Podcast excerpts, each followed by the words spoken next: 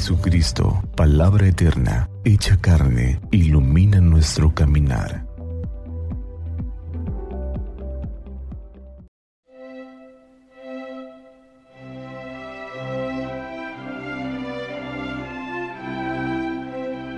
...20 de febrero de 2022...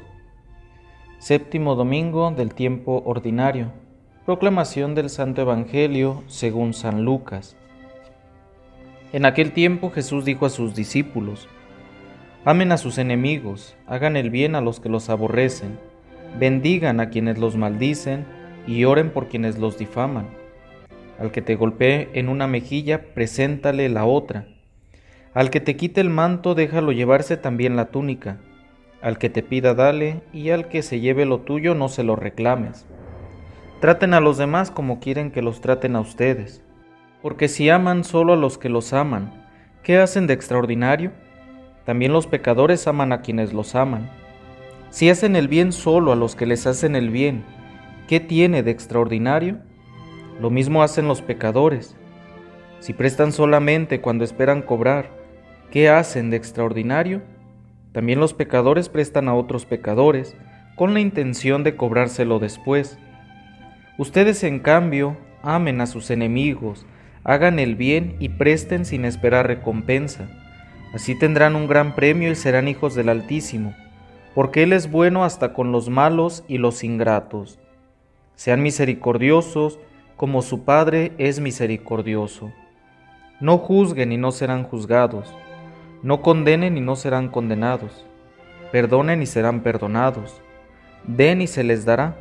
Recibirán una medida buena, bien sacudida, apretada y rebosante en los pliegues de su túnica, porque con la misma medida con que midan, serán medidos.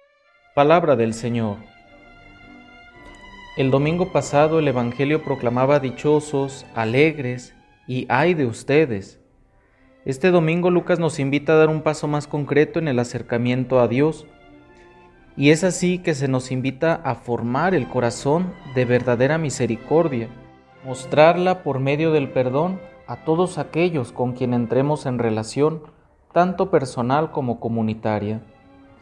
Las palabras que escuchamos hoy en el Evangelio de amar a los enemigos, hacer el bien a los que nos aborrecen, bendecir a quienes nos maldicen y orar por los que nos difaman, pueden parecernos imposible de vivirlo. Sin embargo, el Señor Jesús lo propone como parte esencial del Evangelio esta predicación es una invitación a vivir de manera más humana. Cuando el Evangelio de Mateo se enuncia, pero yo les digo, es la frase con la cual se explica un nuevo estilo de vida. Dice, por ejemplo, se dijo a los antiguos, amarás a tu prójimo y odiarás a tu enemigo. Pero yo les digo, amen a sus enemigos y rueguen por los que los persiguen, para que sean hijos de su Padre Celestial, que hace salir el sol sobre buenos y malos y hace caer la lluvia sobre justos e injustos. Y en San Lucas dice, si hacen el bien solo a los que les hacen el bien, ¿qué tiene de extraordinario? Lo mismo hacen los pecadores. A los cristianos pues se nos pide este amor que es extraordinario, que supera todos los condicionamientos del prójimo, pero bajo dos condiciones. La primera es que al buscarlo seremos verdaderamente hijos de Dios. La segunda, que al llevarlo a la práctica superaremos las actitudes de pecadores, entendiendo la palabra pecador como la entendían los judíos, es decir, como un rechazo a la alianza con Dios y como quien practica un culto pagano. Tenemos la gran oportunidad a la luz de la palabra de Dios de examinar nuestra vida y ver si estamos haciendo lo posible por vivir este amor cristiano, pues todos los días se nos presentan situaciones para llevarlo a la práctica, ya que Dios sabe que de un momento a otro no alcanzamos el ideal, pero sí podemos arriesgarnos a dar el primer paso y tratar de hacerlo todos los días. Quizá podemos seguir teniendo heridas, podemos sentirnos impotentes ante el dolor y nuestra pequeñez, pero tendremos la certeza de que vamos avanzando lentamente.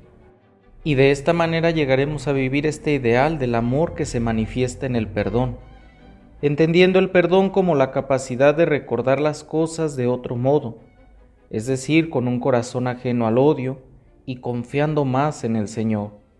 Esto nos ayudará a hacer siempre el bien a todos nuestros hermanos y a ser misericordiosos como nuestro Padre es misericordioso. Que Santa María de Guadalupe, nuestra Madre, nos cubra con su manto y que iluminados por las palabras de su Hijo, tengamos un día lleno de bendiciones.